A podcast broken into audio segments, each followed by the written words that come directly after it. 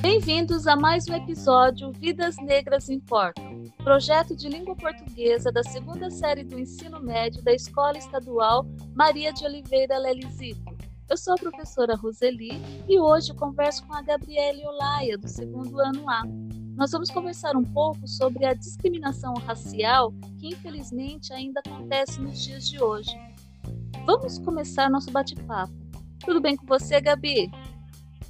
Tudo sim, professora. Bom, é notável que desde a antiguidade há uma discriminação com os negros, que sofriam duramente e severamente. Isso vem ocorrendo nos dias atuais. Irei falar de dois, de, de dois assuntos que vieram para mostrar que, infelizmente, o racismo é predominante. Tivemos acontecimentos que não passaram despercebidos mesmo. Sim, um deles foi o caso de George Floyd, um afro-americano que foi assassinado por um policial que prendeu seu pescoço enquanto ele clamava que não conseguia respirar. Isso gerou uma série de revoltas e com razão. As vidas negras importam. Black Lives Matter é um movimento ativista internacional contra a violência direcionada às pessoas negras. E as pessoas deveriam parar com isso, de julgá-los, pois todos nós temos o direito de viver e não deve existir desigualdade. Porém, infelizmente, o racismo ainda acontece. O segundo caso que gostaria de falar é sobre uma mulher que recentemente passou praticamente a mesma situação por um policial no bairro de Paralheiros, em São Paulo.